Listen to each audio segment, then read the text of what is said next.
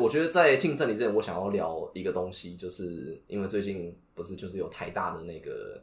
呃，就是比较不幸的事件，嘿，然后其中我记得有一个是，反正其中一个学生就是一个自杀的学生是历史系的，哦，他我我他是大学还是研究所，我有点印象没有很深刻，但我记得他嗯是哼历史系的。哦，那呃，不知道老头对于这件事情，或对于就是历史系的学生自杀，你会有什么样的体悟吗？我觉得就刚好是历史系吧。哦，你觉对得啊不是说因为是历史系而那个啊，不过我是有看到一种说法啦，嗯就是说，呃，呃，怎么讲呢？就是我觉得念文文组的学生，其实不管是不是在台湾，其实都有一种社会压力。嗯，就是假设你的家人并不是特别开明的话，嗯哼他们可能就会觉得说，念这个系有什么用？呃，就是对你读那个找不到工作的，对对对对对。嗯然后我觉得，但是因为我们完全不了解这个台大的学生，所以我不想要用这种模板套在他身上。啊，但是如果是作为历史系的话，我觉得有可能会感受到压力源的话，这是其中一种。就是找工作或者说比较现实面的考对，量，然后就是没错，就是你去我讲历史系，你去跟别人介自我介绍是历史系的话，呃，通常就是几种回应，一个就是说哦，所以你觉得唐朝最强的武将是 你觉谁？得中国十大武将排名，对是谁？然岳后飞跟张飞打架谁会赢？这就是那个激怒历史系学生的方呃法。然后另外一种就是啊、是历史系哦，呃，我不知道怎么跟你聊天。呃，对，就是说不知道怎么开。哦，是不是有人说啊？假假设你是什么台大电机，我就说哦，我是台大电机；啊哈然后我是台大历史，我就说我是台大。嗯，对啊，哦，像我之前就有一个让我觉得不太好的经验，呃就是我之前有上过那个地球村每日语，嗯然后就是我那时候去上课的时候，因为那个时候我去上的那个教室不是我签约的那个教室，嗯然后那个签约的呃，就是那个上课教室的呃柜台人员，他可能就想要跟我推销，就是希望我可以在他们那里续约的那种感觉。哦对，然后呢，他就来问我说：“哎、请问就是那个同学你是哪里出生啊？”然后就是问我的这个基本资料，嗯然后我就说：“哦，我是大学生啊，我念历史系。”然后我一讲完我是历史系，然后那个柜台的那个小姐她说：“哦，历史系哦。”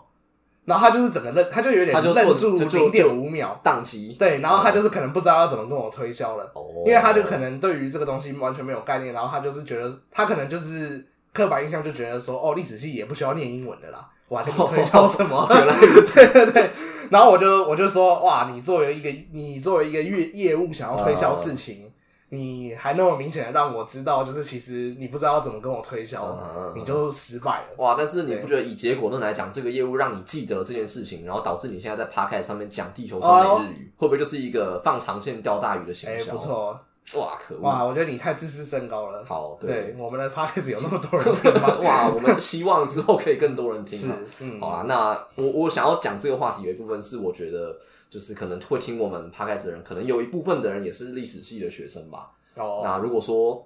人有这方面的困扰的话，就是首先你可以就是去寻求适当的帮助。那第二就是假设你真的找不到工作的话，你可以来录 podcast 啊， 你是说我们现在就是因为找不到工作才在录对，好 podcast？好像是这样对，没没有错，错。对，但是嘛，就是怎么讲，可以做的事情还有很多啦。嗯哼对，啊，对啊，不要自我设限，这样子，哇，我觉得你录的 podcast 怎么变得很像心灵我鸡不认识的人， 我不认识的 老马。哇，没有关系，我们对要发掘自己不更好要的一面，因为要对公众讲话，你就变得那么有道德观，好不我好？们我们两个总要有一个正常人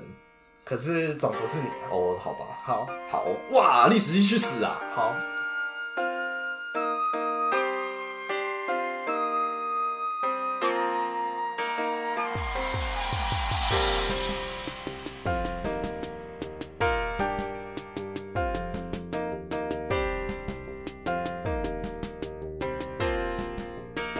啊，欢迎回到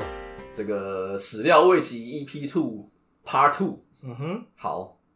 好久不见好久不见，哇，哇，好久不见，我们上次见面是什么时候？大概是两分钟前。对。哦哇，好， 我刚才去们尿尿，大概一分钟以内吧。哦，对，对啊差不多，差不多。嗯好，我们呃稍微复习一下我们上一趴讲到哪里吧。嗯，来，老头要不要帮听好众复习一我下们？上一趴就是讲到了玄武门之变发生的经过嘛。嗯对不对？然后他就是把他哥哥跟弟弟干掉之后呢，他就去找了他爸爸。嗯对，那找到他爸爸以后呢，他就把他的衣服给撕开来，啪，然后呢开始吸他的奶，哦，啊，我西的是呢，对啊，这样子爸，爸的奶奶好嗯好喝，哼，好，那所以我们这一集就是要来解释说为什么他要做这件事情嘛？嗯，对啊，那我们就直接进入正题嘛。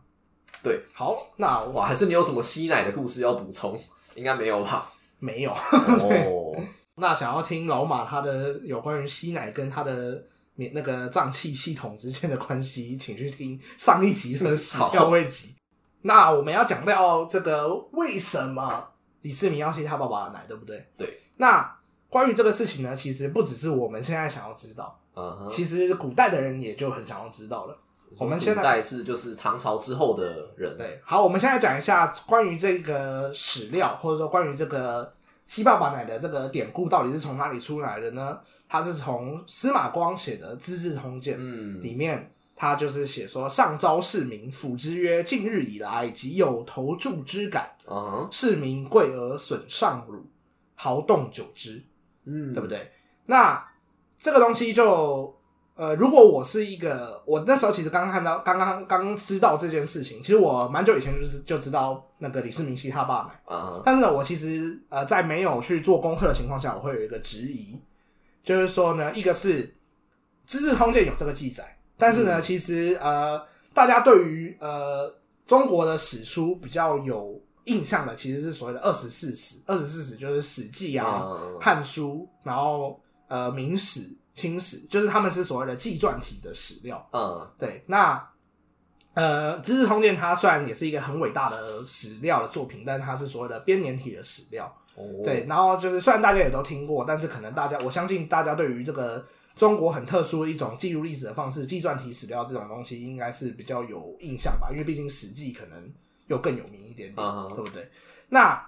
我那时候看到《资治通鉴》有这个史料，但是我稍微去查了一下以后，我会发我发现一件呃吊诡的事情，就是说呃新唐书或是旧唐书，他们其实是没有记载李世民玄武门之变之后做了这个举动的。唐书就是你讲二十四史里面的对，二十四史。那嗯新唐书它是成呃旧唐书，我们先讲旧的旧唐书，它是成书于呃五代十国期间的后晋，嗯就是梁唐晋汉周的后晋，那就是那个把燕云十六州割给呃北方的辽国的那个石敬瑭，你应该听过吧？就哦嗯是后晋的皇帝叫做石敬瑭，就是千古罪人什么什么之类的。哦，对，于中国人来说，因为他把地割给别人，嗯，对啊，那其实是他下招要去修这个唐书的，所以其实以文字上的呃的成就来说，其实他是有他的功劳存在的。嗯哼，对，因为编了旧唐书，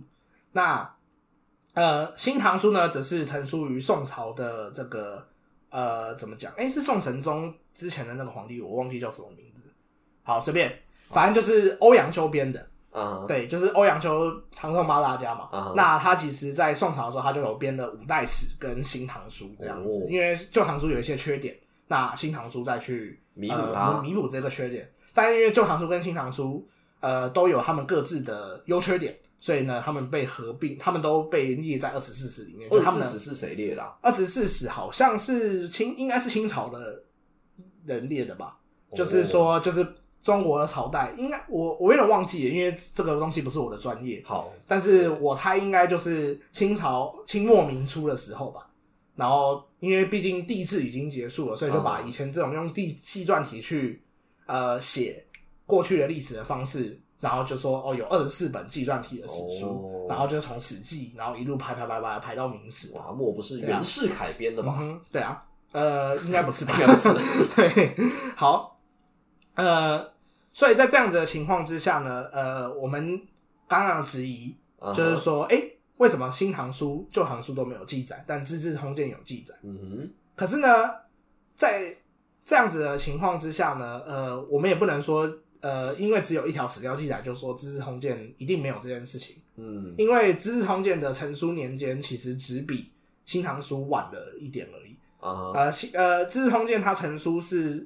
呃，他呃司马光他花了十九年写这本书，哦，对，因为那个时候新旧党争，所以他是作为旧党的一个领袖，他是失势的情哇，况，是被斗的，对，他是被斗的，所以他就隐居在洛阳，啊哈，他就有人学写一写就要跑跑走，然后写一写也家没里有没有，他被就是住在洛阳，然后他就一直住在哦没有洛那么阳惨，住住了十五年，哦，然后呢写完成了这本长篇巨作这这样子。对，然后呢，呃，当时的我们可以理解说，《资治通鉴》虽然比《新唐书》还要再晚一点点，但是呢，呃，我们可以知呃，就是根据就是因为其实怎么讲，《资治通鉴》在编写的过程中也有很多历史的记载，我们可以知道的事情就是，《资治通鉴》或者说司马光当时他们拥有的历史资料，他们拥有的很多史料是现在已经失传的。啊哈，就是说我们现在可能已经看不到这些司马光当初参考的资料了。啊哈但司马光他就是透过他的很强大的历史的学问，啊他作为一个很厉害的文史大家，他就把去无存菁之后呢，留下了这篇长篇的巨作。嗯所以呃呃，虽然说《资资治通鉴》里面有一些错误，那因为我们现在是要解释为什么唐太宗会去吸他爸爸奶嘛，啊哈，所以我们就姑且当做《资治通鉴》记录的这件事情是真的有发我生们过。就先不要去考虑这件事情的真对实对性。对，而且其实我觉得，我相信听的人应该也没有真的很考虑这件事情是不是真哇，我们的，现在就是讲说，哦，唐太宗他有两根鸡鸡， 也也你有会觉人会得哦，相信啊对，。他们这可能就真的有嘛？好，那呃，关于这件事情呢，呃，古代的人他们有没有用过这个关于唐太宗损上乳的典故呢？就是因为古代人他们很喜欢用典，用典就是用典嗯故，就是说呃，现在发生的事情用过去的东西来比喻，啊哈，这就是为什么唐唐太宗为了损上乳，他爸爸也要用。呃，啊投注注之之感也是用过去的典故，啊哈，那朱熹他曾经就是南宋的朱熹啊啊，我们先讲一下《资治通鉴》是成立于呃成书于北宋，司马光是北啊宋的人。哈那南宋就是其实也没过多久，大概不到一百年的时间呢，朱熹他在上书给宋宁宗的时候呢，他就因为宋宁宗他的爸爸叫宋光宗，嗯宋光宗就是我们的零点五级，在精神病患里面有提过，他就是一个怪怪的皇帝哦，就是疯狂吗？对对对，疯狂的那个哦故事。对，那我们之前有讲过，就是宋光宗他其实是曾经是就是因为他的精神状态啊，还有他跟他的爸爸宋孝宗之间的关系很不好，啊哈所以呢，在宋孝宗过世的时候呢，宋光宗他因为他没有去呃参加宋孝宗的呃葬礼，嗯这个东西在古代是非常非常的大忌嘛，呃大逆因为不道对啊大逆不道不孝，而且你又是皇帝，啊你居然连自己的爸爸的葬礼都不参加的情况之下呢，宋孝宗他呃宋光宗他就被呃他的妈妈妈就是太太后，就是应该是太皇太后啊，反正就是被当时的太后跟臣子联手给给废掉了，哦然后呢立了宋光宗的儿子宋宁宗登基，啊哈这样子。那你也知道，就是宋光宗跟他爸爸关系不好，然后结果他居然被废掉，变成太上皇，啊那他自然不可能对他的儿子，他呃很友善嘛，对不对？啊因为他的儿子就是取代他的啊当皇帝的人。对，那当时的情况就是朱熹他就是上书建议你要你宋宁宗要怎么修复跟他爸爸宋光宗之间的关系，那他就说哦，你应该要学李世民，就是去跟去马上跟你爸爸跪，然后去吸他的啊去请他的奶 对对，然后大家就觉得很奇怪说，干朱熹不是那种理学大家吗？啊总会用这种酷酷的典故。哇，他是不是想要害他？阿斋，但是，呢，呃，以宋光宗疯狂的程度，说不定他被吸奶，说不定真的会很高兴。哦，搞不好就把他治好了也说不定。呃，说不定啊，他就是透过乳突神经呃去、啊 那个刺激他的大 对脑，然脑后脑分修复泌。分泌多巴胺，对对对对，好，哦开始乱讲话。然后你这个神经科学的没有错人也不不反驳我。对啊，我对我我只能说有可能。好好好对好，解释一下老马他就是是生物专业的，呃，跟大家对再但我提醒一并下我并没有那么专业，呃哦，对，而且他这个未来要去念神经科呃但学也相关的，也也并还没有去。哦，对，也还没有去，对，好，那但是呢，朱熹他只是有这个用了这个典故，但是朱熹他并没有去解释，呃，为什么唐太宗要做这个事情，啊哈，，对，所以我们就这件事情就不了了之。嗯那第二个史书上面有记载，就是古人也有提到唐太宗的这件事情呢，就不是中国的典故喽嘿，而是呃韩国的李氏朝鲜。哦，当时的呃英主，英主就是英英国的英，然后祖先的祖，英主就是韩国的这个过去的一个皇帝叫英主。呃，李就是他就曾经询问过他的臣下，为什么朱熹要用这个典故来修复宋宁宗跟修宋光宗之间的关系？啊哈，对，因为对于他们来说，这个也很奇怪啊，就是他们可能也想要录 podcast 吧？哈，为什么？ 哦没有啦，我乱 好啊你讲。就乱讲哦，怎么讲？就是是他们怎么他们的皇帝也会去读中国的一一些定史的，书，因为当时的东亚文化圈啊基本上就是受到中国很大的影响，哦甚至连日本他们的语言、他们的文化相较于韩国没有跟中国那么近，啊但是你看他们还有遣唐使啊，啊而且嘛其是第一实集过去刚才讲的到武士读《论语》《论孟学庸》这件事情，对他们来说是稀松平常的事啊情。哈，对，所以呃呃，李这个宋呃这个韩国的这个英主呢，他就去询问臣下，就是说，哎，为什么朱熹要用这个典故啊？嗯为什么他不用呃一些父呃，比如说父子之间的典故？啊哈因为比如说像父子之间的典故，他就说呃。英主他就有自己提出来，就说为什么他不用，比如说《尧舜禹汤》里面的舜，啊哈因为舜他其实也曾经就是跟他爸爸关系很不好，他爸爸因为很不待见舜，他曾经甚至想要杀害舜，啊哈但舜他居然就以德报怨，然后还是很照顾他的爸爸，然啊后也因此被称为就是很英呃很英明，就是很有仁德的皇呃呃一个过去的君王这样子。嗯哼对，他说为什么不用舜啊这种父子之间的典故？嗯为什么呃朱熹他要用这种唐太宗跟他爸爸之间这种诡异的故事的典故对，？而且用顺的话，怎么讲？感觉还更正正当当一性点更高，对对对因为毕竟是三皇五帝的那种嗯很厉害的，就是上古时期的故事。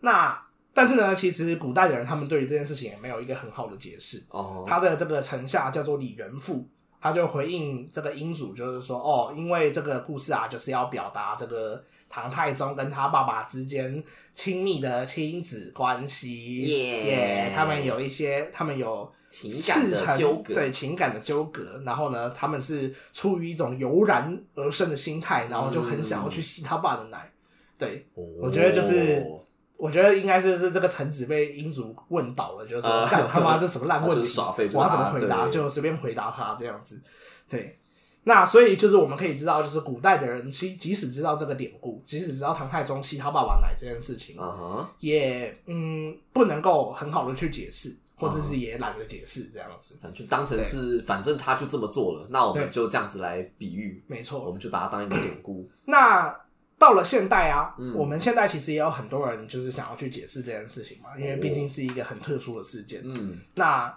呃，其中有五种说法，这个是、呃我们的，哎、我们刚才我们这这次好像都还没有介绍我们这次讲的期刊是哪好 一个。现在讲也不迟啊。好，现在讲就是我们这篇期刊呢是叫做《唐太宗贵儿损上儒世事》，就是试着去解释的世事。哦，是哦，OK，对对对，然后是我们也是我的大学的教授，呃，朱正宏老师，朱正宏教授他所写的一篇文章这样子。哦，对他就是也想要尝试透过自己的观点去解释为什么唐太宗要去吸他爸爸的奶这样子。嗯对，好，但是呢，他在这个文章里面就有提到，学界在他之前，学界也有讨论过这个东西，然后有五种的看法。啊好，哈，第一种就是一个叫做刘盼穗的教授，他就说，呃，这个举动，呃，没有在，因为就是我们都知道，其实唐太宗他们的这个跟突厥鲜卑的关系非常接近，他们是一个跟胡人呃混居文化受到互相影响的一个呃汉人的民族嘛，对不对哦？因为他们本来就住在北方那边嘛。对对对，那他就说，呃，这种举动就是儿子会去吸他爸爸奶的举动，其实没有见没有在突厥或鲜卑的记载里面见到过，哦，然后汉族也没有什么这个情况，然后他觉得有可能只是呃他们家族里面可能曾经有过的一个习惯这样子。哦，对对对就是他们呃，就是他们家是特例的对意对思。对，好，那第二种解释，他就是说，哦，李世民可能就是想要回到呃小时候跟他们他跟李渊之间可能有一种父子亲密无间的关系。哦回到最初的美好。对对对。那第三种解释呢，就是说，呃，《新唐书》的《高祖记》里面其实有记载过，李渊他其实体有三乳，体哦，有三乳就是身他身体上有三个奶头的意是思。是有三个奶的意思吗？对对对对对。哦，关就是有三个，我不太确定三乳是奶头还是真的有三个凸起哦，那样，但是。呃，他觉得说第三种看法就是说，他觉得这有可能是父子之间从小的习惯，因为他爸爸的身体本来就有三个奶，内内比较特殊，他爸爸他们可能他儿子小时候就会针对他爸爸的三个内内去做重点攻击，对，爸爸你有三个奶嗯头，那为什么我只有两个，你有三个那种哇感为什觉？么我有四个？对，好，哦，然后来表现出他可能就是呃回到小时候他们之间的这种关系，嗯哼，那个然后来呃表现出父子之间曾经的亲密，嗯这样就好像跟刚才的也也没有太大的差别，嗯对。那第四种说法呢，就是说他是用弗洛伊德的心理学，哦， 对他就是说在 这因个为他想要跟他爸爸打炮。呃，也不是这样子说，哦他是的意思好像是说，呃，李世民他在这个把自己的哥哥弟弟干掉，他可能自己的心里也是处于一种很惊慌失措，就是还有很有罪恶感的情况之下，然后他见到他爸爸的这个呃当下呢，他的心中的那个超我的部分，就是嗯本能的部分就显现出来，然后呢，回到他小婴儿的那种哇哇吸爸爸奶哦吸吸奶的时期，然后呢，这个就是在这种道德焦虑之下产生的这种心理防卫机制呢，让他退化成小婴儿，哦，然后呢，让他去吸爸爸的奶这样子。哦，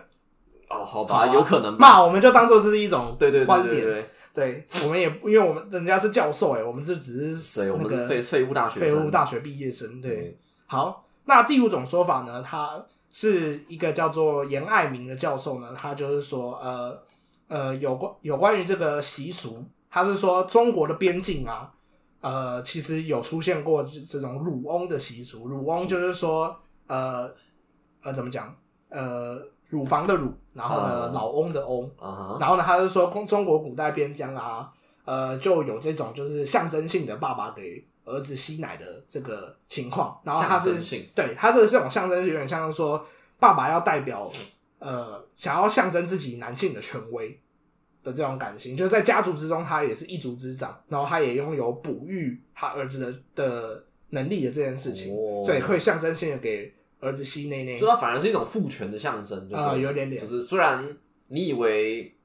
呃呃喂奶是母呃女性特有的权利，但是我现在连这个权利都要都要自己抢过来。呃，对对对对对哦，所以以就是这是一种这五种看法，就是我们教授在期刊里面提到的，就是其他五种学者的看法这样子。哦，那但是呢，我们教授也想要提出自己的看法看看嘛，他就是想要呃突破看看。哦那他也会提出这五种他的反反论。嗯，第一种就是说，呃，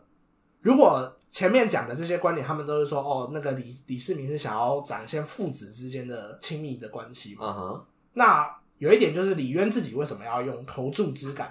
这个母子之间的典故呢？啊，你不觉得就是很奇怪吗？就是他为什么不用？就像那个刚前面韩国的那个皇帝讲到的嘛，为什么他不用呃尧舜禹汤的这种故事，嗯而是要用投真身杀人的故事，嗯对不对？然后呢？呃，第二个点呢，就是在于说，呃，刚刚前面讲到那个鲁翁的遗俗，感觉好像中国他们真的有这种习俗，可是这种鲁翁的遗俗其实比较常见地出现于中国的西南地区，啊，就是云南、贵州那些地方的少数民族，他他们有这样子的情况。但是唐朝李世民的家族，他们其实是跟北方的关系比较深刻的，啊，他们是跟北方的胡人、羌、鲜卑啊，然后羌啊，然后突厥啊的关系比较深刻的情况下，他们应该没有机会去沾染到这个北方呃，沾染到西南方的这些少数民族的文化习俗才对啊，嗯对不对？所以这就是一个疑点。啊哈，对，那我们老师也不是说完全的否认前面这五个人五个学者提出的看法，嗯但他想说他自己可不可以再提出一个新的看法来解释看看这个事情这样子。啊哈啊哈，对好，那我们就来讲讲看，呃，从各方的角度来切入看看好了，就是说整个唐朝他们的背景。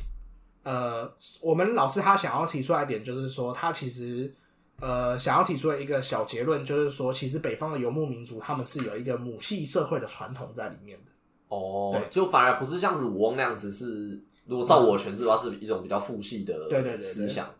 他就是想要直接说，其实北方的游牧民族原本就有很母系社会的传统在里面。首先第一个呢，我们先讲匈奴。匈奴虽然是汉朝的这个怎么讲呢？汉朝开始就有了一个少数呃北方的游牧民族啊哈，但是呢，他们就有一个解释，是说，呃，其实，呃，当时北魏孝文帝拓跋宏啊，他迁都洛阳，啊那个时候呢，其实就有一个典故是说，呃，其实拓跋宏啊，他的祖先啊，有可能是汉朝汉武帝那个时候征伐匈奴的大将，叫做啊李陵，陵是陵尤墓克的里陵，林的那个李的尤克那个里陵的李，然后陵是陵墓的陵，林，然后那个李陵呢，他当时就是在汉武帝北伐匈奴的这个过程中呢，他不小心在一个山丘上中伏，然后被包围，啊然后用光了自己所有的剑枝，然后呃用光了自己所有的剑矢，啊，然后无法突破重围的情况下呢，他就只好投降了匈奴。啊，所以李陵投降了匈奴之后呢，他还娶了匈奴人的妻子，这样子。好爽哦！哈，对啊， 就投降之后，然后还有老婆可以娶。啊、对啊，对啊，对啊。然后在这样的情况之下呢，当时有一个说法是说，李陵他的老婆其实是呃叫做拓跋，啊，对，然后呢，他们就以此来说，呃，拓跋宏的这个祖先，就是北魏这个这个鲜卑族群的祖先，呃，他们其实是从了李陵他的老婆的姓，然后流传下来，所以就跟他就跟拓跋宏就在那里谣传说，拓跋宏他们其实也有汉人的血统这样子。哦，对，可是这个东西不是重点，他们只是想，我们讲这个东西只是想要强调说，呃，匈奴人他们其实有一个从母姓的传统，啊，对对对，就是说他们不是是以李为姓，然后流传下来，而是用他妈妈的姓叫，呃用他妈妈的名字叫拓跋。哦嗯我刚才在想说做自己的名字，我还想说，会不会李渊他们家就是拓跋氏，然后又改成汉姓变成李姓？哦，有这个可能啊，哦哦，因为后来后来好像我们等一下好像就会讲到，哦哇，你我破我我梗，破梗，对好啊好，那第二个呢，就是呃，有一个北方的少数民族叫乌桓，那还有鲜卑，啊，他他们两个的少数民族呢，很多的史书，不管是什么北齐书啊，然后还有什么什么呃魏书啊，里面都有记载过，就是说呃，他们的有一个传统叫做他们叫怒责杀父兄，终不害其母。怒责杀父兄就是说，他们只要可能有一些拓跋呃鲜卑啊、乌桓他们的这个少数民族的男性啊， 嗯，只要他们取得比较高的权利，然后一个一一个不爽，他们可能就会把他们爸爸跟兄弟给干掉。哦，对，就是可能一言不合，争夺部落里面的权利之类的。啊，但是，呢，即使他们把他爸爸兄弟干掉呢，他们也不会去残害他们的母亲。哦，对，甚至有一些就是呃，甚至北方人他们有一个收继婚的传统。收继婚的意思就是说，比如说爸爸死掉，可嗯，能继承他的爸爸势力的这个儿子啊，可能会把自己亲生母亲之外的爸爸的老婆们都接收过来，当成自己的老婆来使用。啊对对，这其实还蛮常见的。啊，像是王昭君，她不是嫁到塞外去嘛？嗯王昭君就曾经跟可能呃两三代的匈奴的这个王室都结过婚，哇，这样还是万民之母，呵呵呵。 对，那在这样子的呃，刚刚讲到嘛，就是说呃，乌桓跟鲜卑他们即使会残害他们自己的父兄，也绝对不会残害自己的母亲。啊哈，好，来第三个点就是说呢，在东魏跟北齐的时期啊，呃，社会上其实弥漫了强烈的鲜卑化的风气。啊这个东西我要讲一下脉络，就是说，呃，大家应该知道魏晋南北朝嘛。那南北朝时期，北方其实就有北魏鲜卑族的北魏统一的北方，啊啊，但是北魏统一的北方到了后期呢，北魏又会分裂成了东魏跟西魏。哦，以这前个不好以像前课中本国课有教本过，对对，以前中国史的时候会背过嘛。然后呢，东魏又在被全城给取代，变成北齐。啊，然后西魏又被全城给取代，啊变成被北北周周，然后哦北周又征服了北齐，啊哈，对，然后呢，北周又被隋炀帝给取代，啊哈然后呢，再征服了南方，这样啊子哈。在这样的过程中呢，其实当时呃，为什么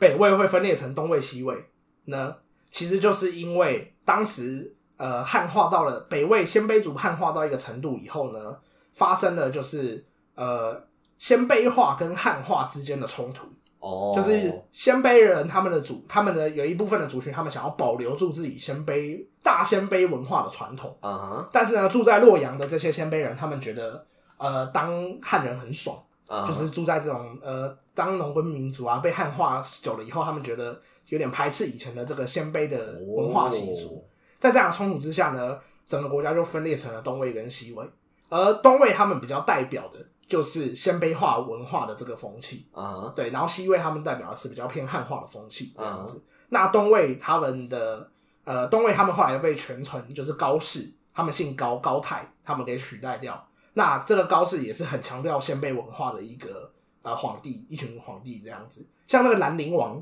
的这些遗迹，嗯就是从就是呃北齐的故事这样子。就是比较偏鲜卑文对化对，那一，偏偏鲜卑那一派文化的故事这样子。对，那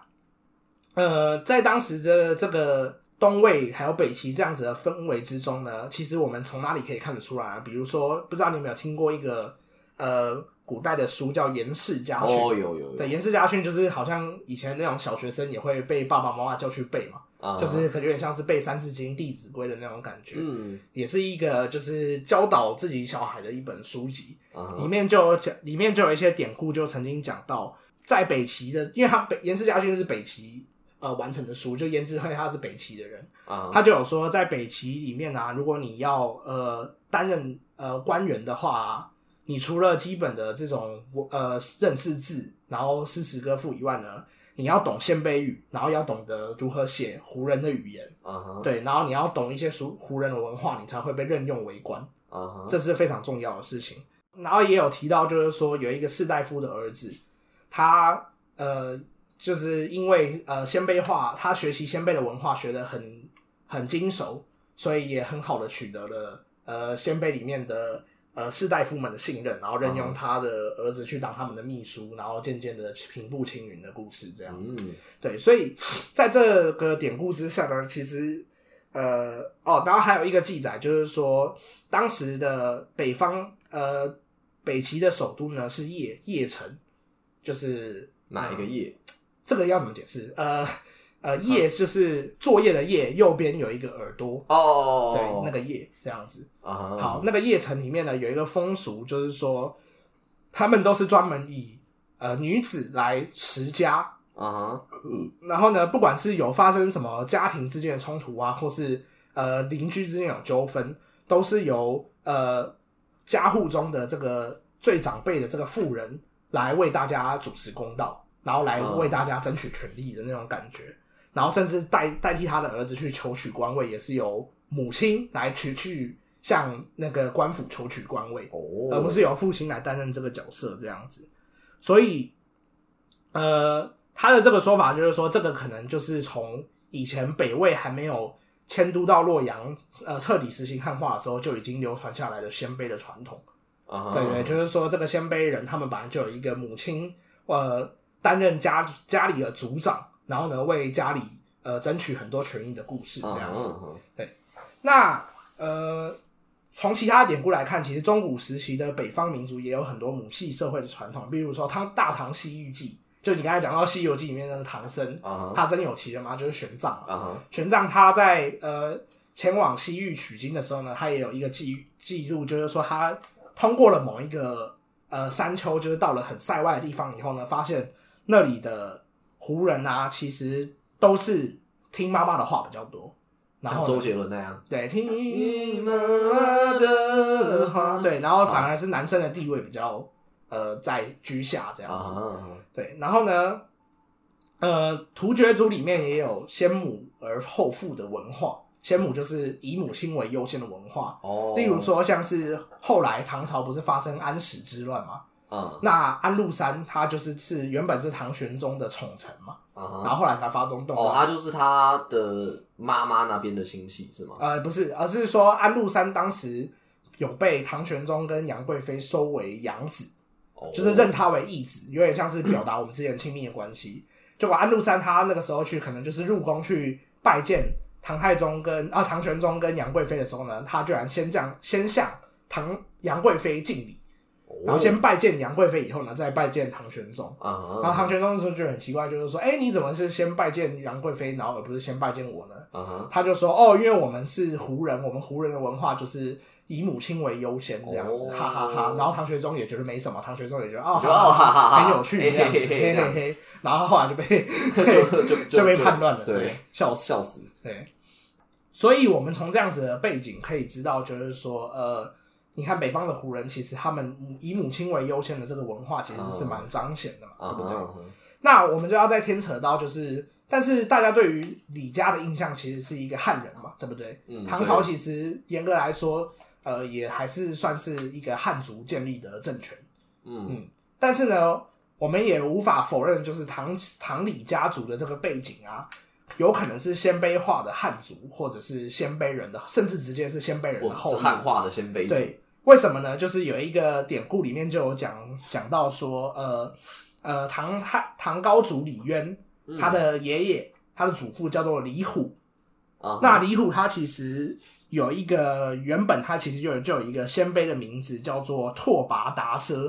我他好原本帅就叫做拓跋了，哦然后就达奢。那达奢他在这个呃鲜卑话里面是什么呢？其实就是老虎的意思。哦，所以说不定李虎他可能是先有拓跋达氏这个名字，然后才被赐姓有这个李，然后就把它直翻成老虎，就你就叫李虎这样子。哦，也说不定然后拓跋就就变成李，就像嗯我们刚才讲的对呃那对个东对对西，。那种感觉哦就是，所以你刚才被你破梗就是因哦为这哇，样子。我不知不觉之间破梗。对对对，所以李渊的祖父李虎，他有一个旧名叫做拓跋达奢，而且达奢就是鲜卑语的虎的意思。啊哈，对，那又有一个情况就是，像李元吉，我们刚才讲到，就是差点反杀李唐太宗的李元吉，啊哈，他的小名叫做胡儿，胡就是胡人的胡，儿子的儿，诶胡儿，对，就直接被叫做胡儿了，就是你这个小蛮夷的那种感觉。啊哈然后呢，像李世民，他的外观上，他也是像裘冉客一样，李世民也是留着大胡子。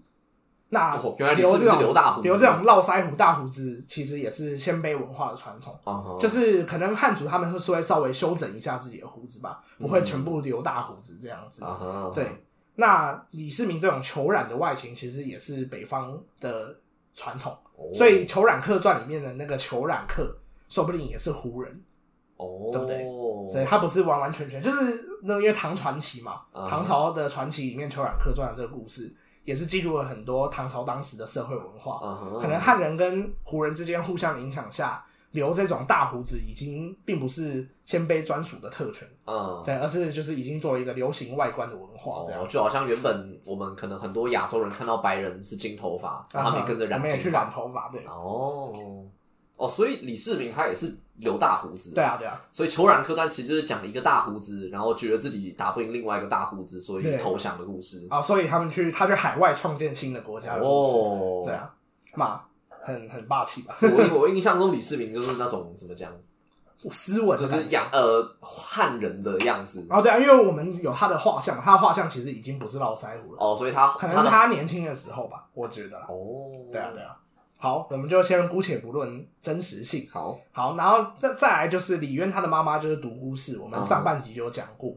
然后独孤氏其实也是鲜卑人，嗯他们只是改名改姓叫姓独孤这样子。然后李世民的妈妈，也就是李渊的老婆是窦氏，窦氏其实也是鲜卑的一个族群，他们的原本的姓叫做启窦林氏。哦，对对对对，反正这个我也不去解释字哪个字是哪个字了，反正就是听就一听是就就知道是不鲜卑人汉就姓对了，对，然后呢，那个李世民的老婆，然后唐高宗的妈妈是长孙氏，长孙氏也是因为原本是汉，也原本是胡人、鲜卑人，在改改姓长长孙，他们都是汉化的鲜卑人这样子。哦，哎，我突然想到日本有一个姓不是叫做什么长长孙我部吗？哦，对啊，对啊，长宗我部吧。长好像哎，对啊我记得都有吧，哦，好，所以他跟这个是有关系的嘛？我不知道。哦，搞不好有。嗯，对啊，这个东西我没有研究。好，好，那你你也可以知道了，就是说，你看他们，不管是他们整个呃李家的文化风俗，甚至他们娶的老婆，啊哈，他们的这个呃外戚姻亲关系都跟鲜卑跟胡人有完全脱不了关系的。嗯，，对，那像是甚至他们也直接跟北方的胡人，呃而不是跟汉化的胡人，也有一些千丝万缕的关系。例如说，李渊曾经将他们宗室的女儿嫁给突厥，然后有点像是以前汉朝和亲的方式，希望突厥暂时不要去侵扰他们北方这样子我。结果还是被打了。然后呢，还有就是，呃， 李渊他在真的立自己为帝之前呢，他有立隋炀帝，他的就隋炀帝之后呢，他有立立另立一个皇帝叫做杨佑为哦隋朝的第三个皇帝。哦，那他在立他为第三个皇帝的时候呢，他也有自我感叹，就是说，哇，现在隋朝没有人可以守护，我就像是一匹老狼一样要守护隋朝。老狼就是呃老去的 Old Wolf 哦，对，old wolf 的那那个意思。哦对，然后呢，其实用狼来自称也是呃北方胡人的传传统。呃，因为确北实不太像是中原的人会，对对对中原人应该会把狼视为一个灾害吧，啊像是蒙古，他们那个成吉思汗的那个那个整个呃后代，嗯他们都是以苍狼的后代自居，哦他们都认为身为一个游牧民族，身为一个呃蒙古族的王者，我们就是狼的后代那种感觉。哦所以狼对于游牧民族来说是非常重要的一个精神象征。啊哈，然后李渊居然用狼来自自诩，对不对？嗯，这也是一个很特殊的情况。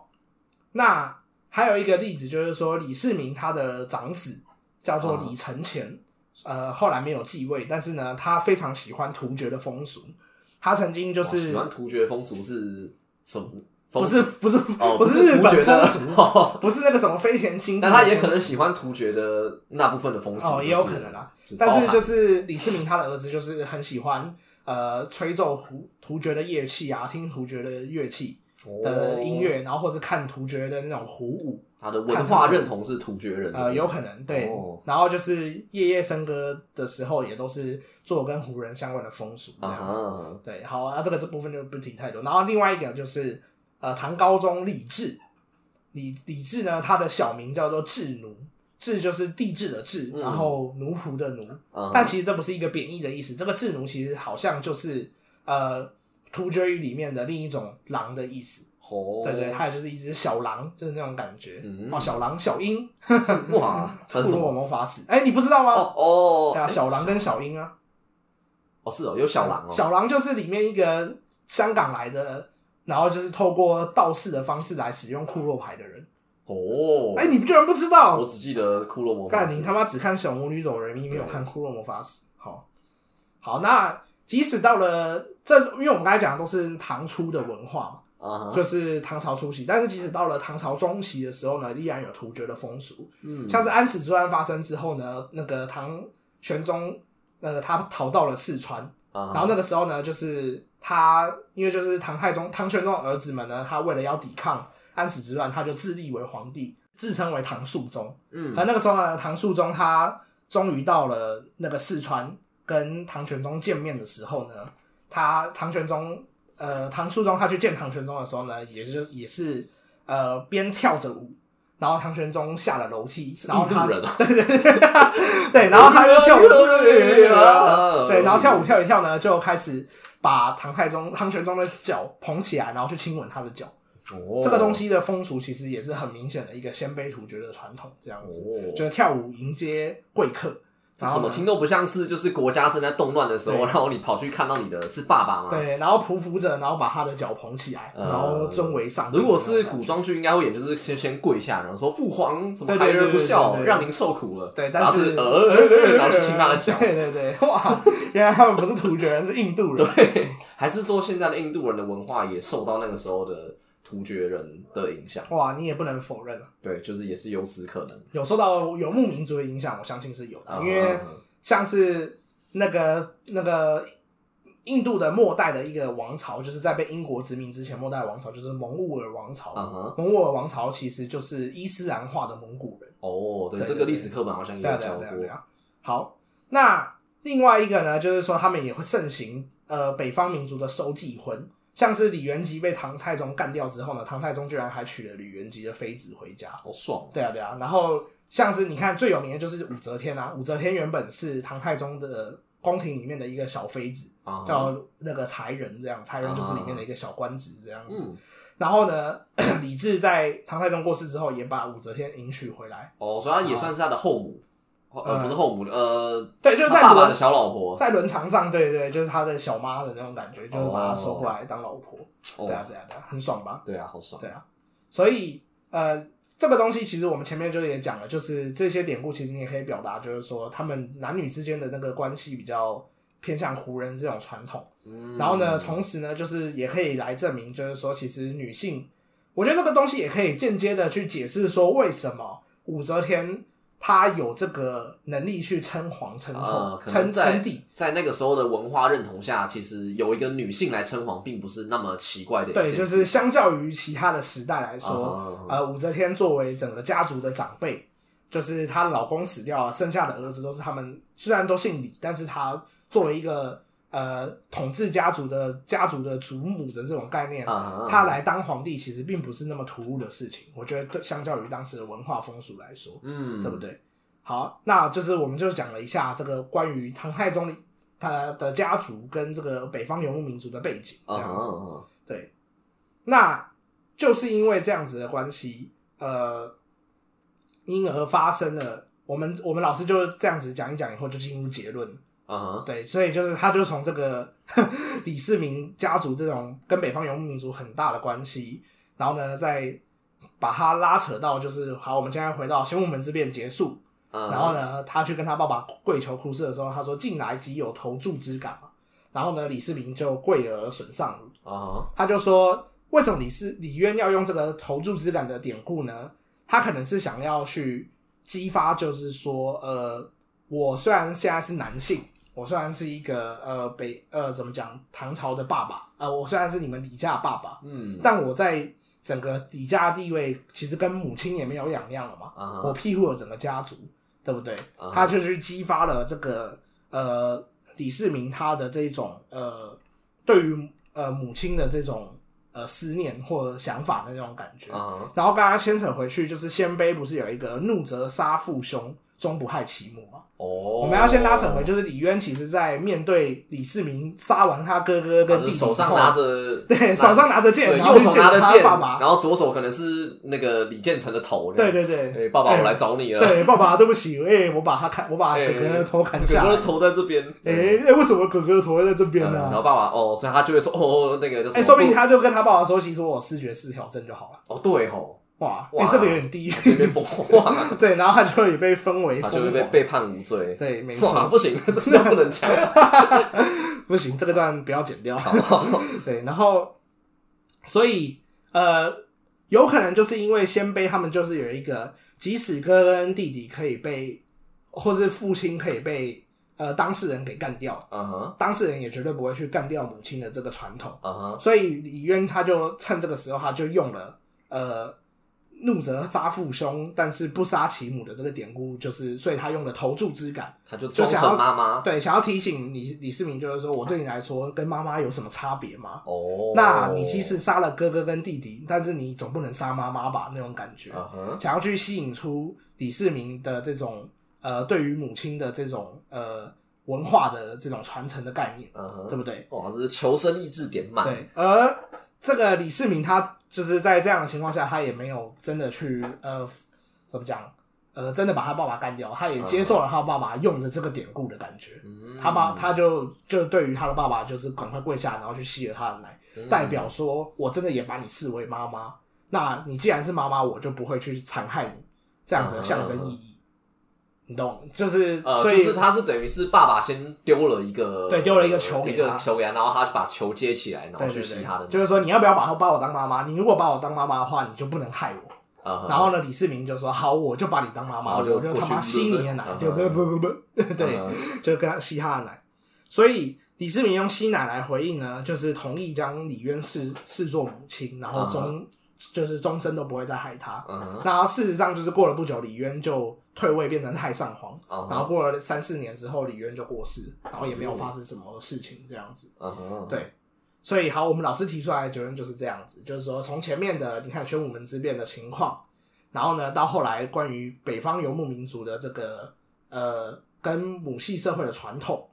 然后呢再连接到李渊当时在面对李世民的时候呢，他就是想要保命的这种心态，嗯所以丢出了一个你要不要把我当成母亲的这个球给李世民接，然后李世民就接下来，嗯所以李世民就去吸了他爸的奶，然后呢当做承认李渊是妈妈的角色这样嗯子。哼，嗯哼，对，好，我们的这个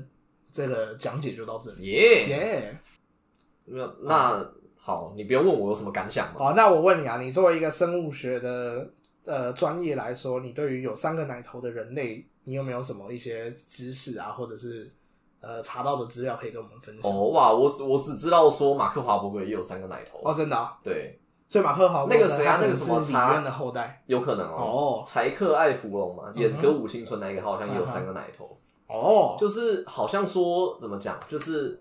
因为很多动物它们的奶头不是都是一排的嘛，像牛不就是哦，你猪猪狗或者也是是狗嘛，对啊，它就就一是排，然后大家可以就是有可能四五生下四五个，因为他们一嗯胎就生四五对对六个对嘛，十几个啊就可以同时吸他们的奶这样子啊。，对它其实是根据就是你对你这个物种可以生多少个小孩，那理论上就应该要分配到几个奶头，哦这样才不会不会啊哈有小孩吸不到。没错，那你是你多，如果说你只生一个小孩，然后你造造很多个奶头的话，其实没你有会意义浪你会浪费那个资源。嗯，对对，所以说，呃，也就是说，其实作为哺乳类，你有很多奶头是正常的。啊哈，那人类会只有两个头，是因为我们就是演化成我们是一生胎的生的小孩比较少，然后对给予他比较多的后天的照顾。啊对，因为我们顶多生